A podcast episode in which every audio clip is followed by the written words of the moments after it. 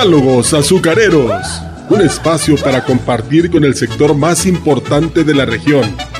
Manuel Pacheco e invitados le ponen al tanto de los acontecimientos más importantes para la producción cañera. Comenzamos. Rápido ruedan los carros cargados de azúcar al ferrocarril.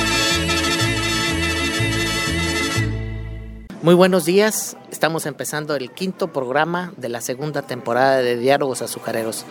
Muchas gracias Radio Escuchas por estar ahí con nosotros, aunque ahorita este programa es grabado porque estamos a escaso un día de, haber terminado nuestro primer gran simposio de diálogos azucareros agradeciendo a todos los patrocinadores, agradeciendo a todas las personas que estuvieron con nosotros, a los grupos corporativos, a los gerentes generales huastecos de los cuatro ingenios huastecos, a los productores de caña, eh, eh, en general de los cuatro ingenios, a los líderes cañeros de todas las agrupaciones estuvieron presentes y bendito Dios, bueno, pues hubo una muy bonita asistencia y fue Gracias a todos por su apoyo. Un éxito, el primer simposium de diálogos azucareros. Tuvimos 12 conferencias en total. Se tocó el tema de ser benignos con todo lo que nos rodea.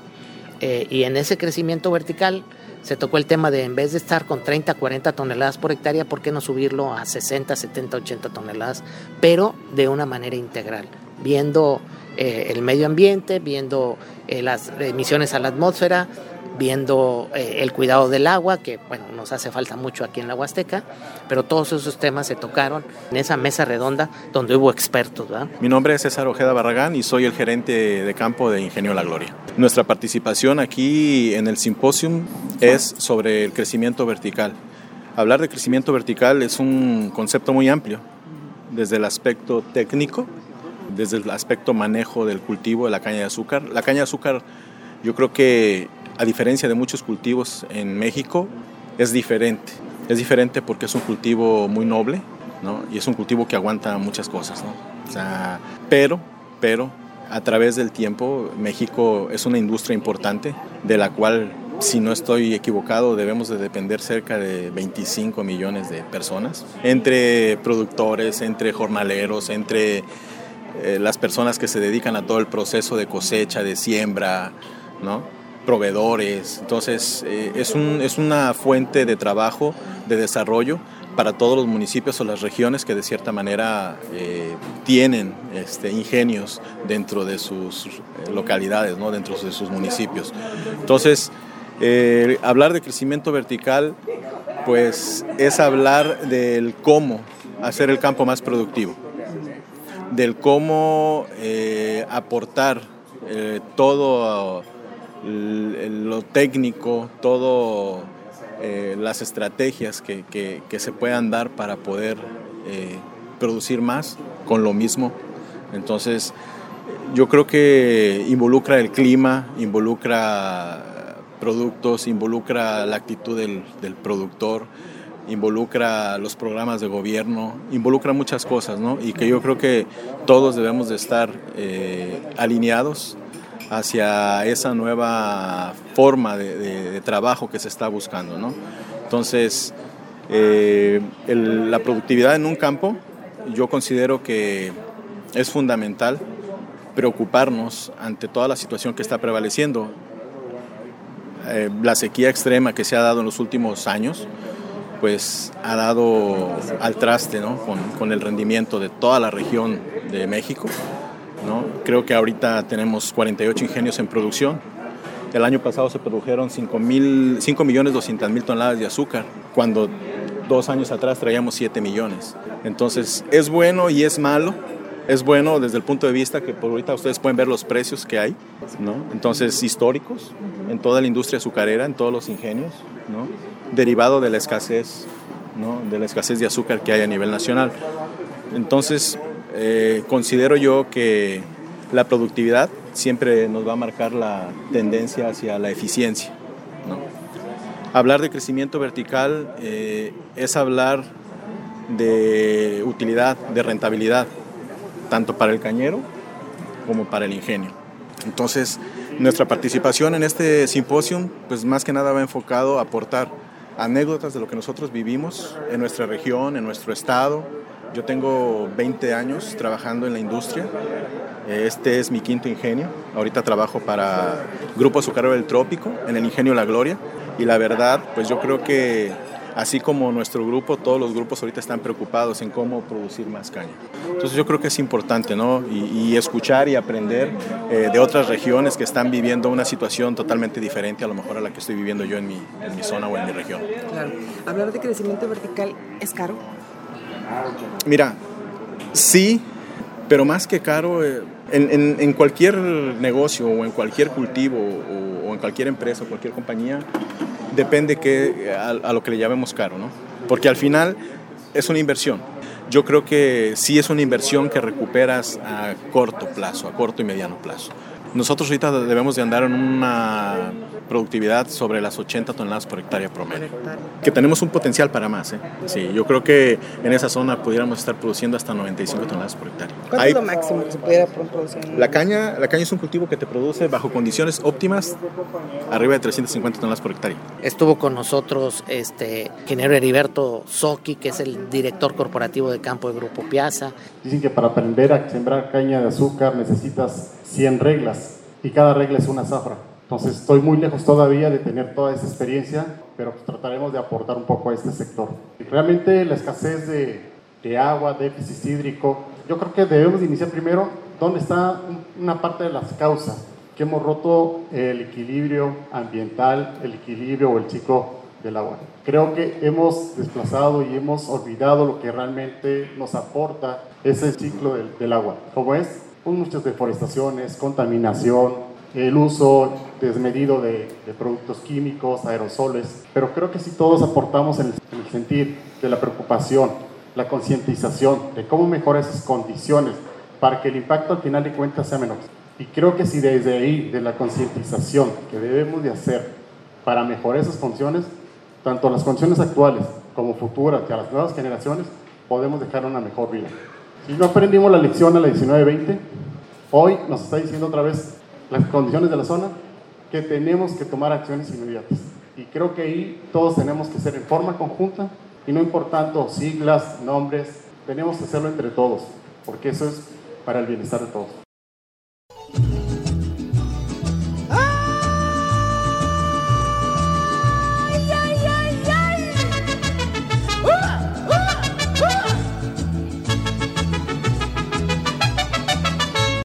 una conclusión yo diría que fue un éxito muy bonito, eh, aprendimos bastante, eh, gracias por todo el apoyo y yo siento que se dejó una semilla sembrada para hacer este primer simposio, hacerlo año con año.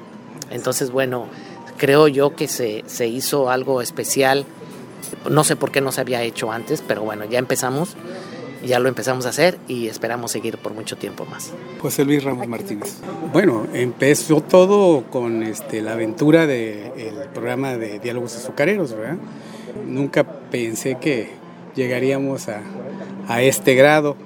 La verdad es que este, yo creo que es un programa que ha tenido un alcance bastante fuera de, lo esperado y pues esto es resultado de hacer algo local, ¿verdad? Hay somos uno de los estados que, que tiene caña de azúcar, que tiene ingenios y, este, y el único estado que eh, pues eh, hace algo es Veracruz, ¿no? es el único estado que, que tiene la ATAM, que es una reunión nacional de técnicos azucareros y este y pues yo creo que vale la pena hacer el esfuerzo y tener un evento local.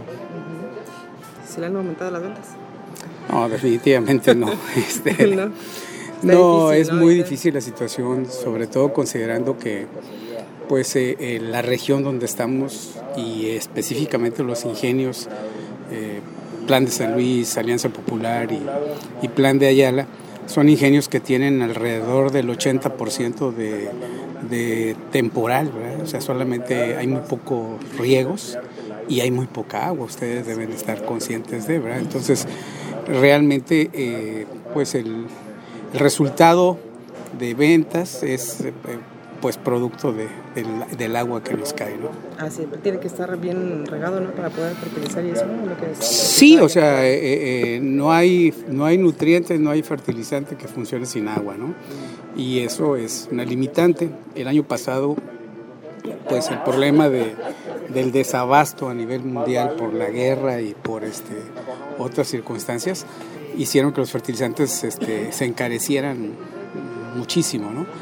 Eh, nosotros estamos vendiendo el 30% del fertilizante que históricamente veníamos vendiendo. O sea, hemos perdido el 70% del mercado, así. Este, y no es práctica, no es por la competencia, sino es por las condiciones. Así es, tendrá que, no sé, haber una evolución en los fertilizantes ante estas condiciones. La evolución es continua, o sea, la evolución se está dando todo el tiempo, ¿no? O sea, no es, no son las mismas fuentes, no son los mismos materiales, históricamente hay cambios siempre y bueno, este, ahorita no es la excepción, ¿no? Realmente, este, eh, estamos, mm, bueno, un nuevo mercado son la parte de biológicos, de microorganismos, de enmiendas, de sobre todo este, materia orgánica, ¿sí? puesto que incluso el uso de los fertilizantes y la manera en que tradicionalmente venimos haciendo la agricultura, pues ha mermado mucho esta parte, ¿verdad? Ha mermado mucho la materia orgánica en el suelo y con ello este, la, la, biota del suelo. Entonces, este, una parte importante ahora es enfocarse a regenerar o a, pues más que regenerar, es a, fomentar el crecimiento de microorganismos, ¿no? inoculando y aportando eh, pues insumos que son más bien comida para los microorganismos. O sea, el cambio de, de las técnicas de no quemar, sea, la no quema, aparte de que favorece la no emisión de CO2 a la atmósfera, también este, favorece el incremento de poblaciones microbianas, porque eh, la materia orgánica es el alimento de los microorganismos. Y aquí falta todavía ese, ese punto. Pues se está trabajando mucho en eso, o sea, ahí... ahí nosotros lo estamos impulsando, de hecho en el stand bueno, hay un video donde se habla de todo ese manejo, ¿no? de, cómo hacer la cosecha este, dejando el 100% de los residuos. Para la cosecha mecánica, pues era necesario hacer quemas, ¿no? ¿Por qué? Porque difícilmente un cortador va a entrar a cosechar en verde. Sí se puede, pero implica riesgos, ¿no? La cosecha mecanizada nos da esa oportunidad de, de, de solamente extraer el tallo, la calla y dejar toda esa materia orgánica. Ahora, aquí es nada más el cambio de mentalidad de parte del productor para que se haga de implementos que le permitan trabajar dejando la materia orgánica y no quemando los residuos. Así es, que eso sería un gran reto para esta zona. Mm, yo no lo veo como un gran reto, o sea, yo creo que es, es, un cambio de mentalidad, o sea, que, que, que la gente entienda que lo que está quemando tiene un costo, no nada más monetario, sino también un costo para la salud de su suelo. O sea, no, nada más está ahorrándose dinero porque se está ahorrando dinero en fertilizantes inorgánicos. O sea, la, materia orgánica o los rastrojos, al descomponerse, pues liberan minerales que, que están en, esa materia orgánica. ¿así? Entonces, es pagar menos eh, fertilizantes inorgánicos o comprar menos, ¿no? porque finalmente están aportando. Pero no nada más es el aporte que hacen, eh, en, eh, o sea, el, el, suplir fertilizantes inorgánicos versus materia orgánica, ¿no? sino también es el incremento de microorganismos que tienen otro rol. O sea, todo está concatenado, ¿no? O sea, el microorganismo tiene una función, a lo mejor una función de contrarrestar alguna enfermedad, algún otro insecto, de liberar este, algunos nutrientes, o sea, los mismos desechos. Todos los organismos vivos tenemos desechos, ¿verdad? Mm. Pero esos desechos de los microorganismos son alimento para otros microorganismos o para las mismas plantas, ¿verdad? Entonces, este, es ahí donde, donde se ahorra al, fomentar que esas, esos esquilmos se queden en el campo. También estuvo con nosotros el Estribo, un centro de investigación, el Estribo también el licenciado Iraí Salazar, ahí nos dio una plática de todas las investigaciones y variedades que están haciendo de caña de azúcar para la zona huasteca. Entonces, este, muy, muy padre. También estuvo de la empresa Nutrior, que estuvo dando una conferencia de los aminoácidos en los cultivos por el ingeniero Oscar Ahumada. Entonces, bueno, fue algo muy, muy especial todo este primer simposio. Muchísimas gracias a todos ellos.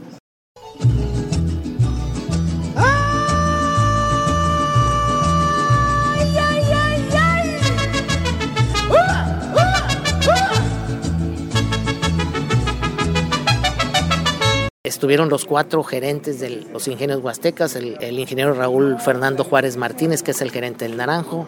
Cuando hay sequía o digamos escasez de agua, como es el tema, todos nos alertamos, todos nos preocupamos en las noticias, en el día a día, es el tema principal. Sin embargo, hoy por hoy es el caso. Ingenio San Miguel del Naranjo, que es donde ahora actualmente estoy en la administración, para esta zafra es el volumen más bajo en la historia del ingenio y solamente tenemos 500 mil toneladas de caña. Eso es impresionante. Pero a lo que voy y el comentario que quiero hacer y, mandar el mensaje para toda esta comunidad de la caña de azúcar es de que año con año eh, que ha habido sequía, eh, se repite la historia. Todos decimos, vamos a buscar esquemas para implementar sistemas de riego, vamos a hacer eh, prácticas de conservación, vamos a incorporar la materia orgánica, en fin, lo que todos sabemos que hay que hacer. Sin embargo, lo preocupante es de que en el próximo año la lluvia nos ayuda a tener buenos rendimientos y las prácticas las abandonamos o las olvidamos, no las abandonamos, porque espérenme y déjenme decirles, ni siquiera las implementamos. Ese es el problema. Yo considero que es hora, ya me, ayudó Oscar al decir que tenía 30 años de experiencia. Tengo 40. Tengo que decirlo, miren, ya no tengo cabello. Yo tenía, así como Oscar, pero ya no tengo. En 40 años que tengo en la industria azucarera, esto se ha repetido. Y yo creo que es momento de ponernos las pilas. Hagamos planes, pero a mediano y largo plazo, pero planes que podamos ir aterrizando. ¿Qué es lo que vamos a hacer diferente para tener resultados diferentes en este tema? Y Hoy en la mañana, antes de esta reunión, afortunadamente coincidimos los cuatro gerentes de la Huasteca y, y, veíamos la importancia de elaborar estudios sin ver colindancias. Para mí es el paso que hay que dar para tener el conocimiento técnico, científico. Una vez de que identifiquemos dónde hay agua, podamos hacer un uso eficiente del agua. Y número dos, acciones paralelas de conservación de los suelos y de nuestro entorno ecológico. Si no vamos tomando acciones para la no quema de la caña en la medida de lo posible, no vamos a cambiar la historia. Tenemos que revertir la tendencia y tenemos que entrar al tema del cuidado del medio ambiente de la mano con esta propuesta que, que con iniciativa de la CNPR de Ingenio Plan San Luis Creo que todos nos podemos alinear, unir esfuerzos y voluntades y sí es posible, si trabajamos juntos, marcar un, un, una línea nueva de trabajo. Gracias. Está con nosotros el ingeniero Oscar González Rendón, que muchas gracias por estar presente en el primer simposio, Oscar, a, a, pesar de la distancia, porque él vive en Veracruz, me aprecio de, de, ser su amigo. Entonces, él tiene más de 30 años de experiencia en la industria azucarera y él colaboró en el primer simposio como moderador de la mesa redonda. Oscar, ¿qué impresiones te dejó esta mesa redonda? ¿Qué te pareció? Adelante. Muy buenos días, muchas gracias a todos, muchas gracias por invitarme a esta entrevista. Bueno, ha sido muy interesante todo el desempeño de este primer simposio porque se han tocado temas de gran actualidad. En particular, en la mesa redonda estuvimos abordando algunos temas eh, que están teniendo un gran impacto en la industria azucarera en este momento y el desempeño de esta próxima zafra se van a presentar situaciones críticas por la escasez de agua que se ha presentado en la región, por la disminución de las lluvias, que no es privativa solamente de esta región, del noreste del país, sino también se ha presentado en, en todo el país, también en la zona Golfo, que es donde, donde yo me estuve desempeñando en Grupo Piazza, que era una parte de mi carrera profesional en el Ingenio Tres Valles, pues también tienen afectaciones importantes de caña, lo que va a redundar con una disminución de la disponibilidad de la materia prima. Y no solamente es que vaya a haber menos caña y que vaya a haber menos azúcar, sino también la condición de la caña por esta sequía. Vamos a tener un tema de la calidad de la caña, porque va a estar llegando caña que no va a estar en su momento óptimo de madurez y eso afecta al proceso de producción de azúcar y pues estará generando también un gran reto para todo el personal de, de fábrica en el ingenio. Y bueno, pues por supuesto, por descontado damos el reto que va a ser para el personal de campo toda la logística que tienen que desarrollar. Eh, la visión y el objetivo del primer simposio azucarero es el difundir a toda la industria azucarera mexicana y aprender más de ella y que conozca más de la industria azucarera mexicana que genera eh, simplemente en la zona huasteca Estamos hablando de más de 120 mil hectáreas cultivadas de caña de azúcar. Otro tema importante que se presentó en esta mesa redonda es la escasez de mano de obra, no solo en esta región, sino en todo el país. Está habiendo un proceso de, de migración de las personas que se dedican al, al, proceso de la cosecha de la caña y entonces eso está dificultando el abastecimiento oportuno de la caña para los ingenios, por lo cual ha sido necesario ir incrementando la base de maquinaria para poder resolver este tema de la escasez de, de la mano de obra. Un tema fundamental es el uso de la tecnología. Se manejó el concepto de agricultura 4.0, que es el uso de tecnología en el campo cañero, como uso de GPS, tractores que están siendo conducidos a través de programas y conectados al GPS, el uso de drones para estar tomando imágenes que estén dando una vista muy clara de cuáles son las condiciones del campo, el uso de drones para estar aplicando fertilizantes o para estar aplicando productos químicos que ayuden al mejor desempeño del cultivo. Y bueno, ahorita que hablábamos también de la escasez de caña con las imágenes que están tomando con los drones da información muy valiosa para poder realizar el estimado de la caña, para poder estar estimando cuáles son las condiciones reales de los predios, porque antiguamente pues se hacía un muestreo que te metías al, al campo, se hacían algunas mediciones, pero pues era muy poquito lo que se podía estar visualizando. La, las pláticas estuvieron súper interesantes, todas las conferencias. Muchísimas gracias a todos ellos por todo su apoyo, a todos los grupos corporativos. Muchas gracias por todos los apoyos. Vuelvo a insistir a todos los patrocinadores. Tuvimos 21 patrocinadores que nos apoyaron en este proyecto, confiaron en Diálogos Azucareros. Muchísimas gracias a todos ellos, porque sin ellos pues simplemente no hubiera sido posible la realización del primer simposio. Entonces, bueno, pues aquí estamos. Muchísimas gracias y concluimos este quinto programa de Diálogos Azucareros.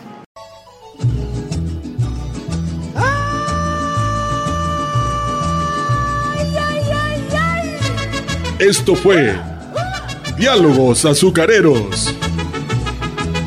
Escúchenos todos los sábados en punto de las 8 horas en Radio Mensajera. Y llegarás donde andan moliendo la caña de azúcar del cañaveral. O siga el podcast en la página grupo radiofónico quilashuasteco.com.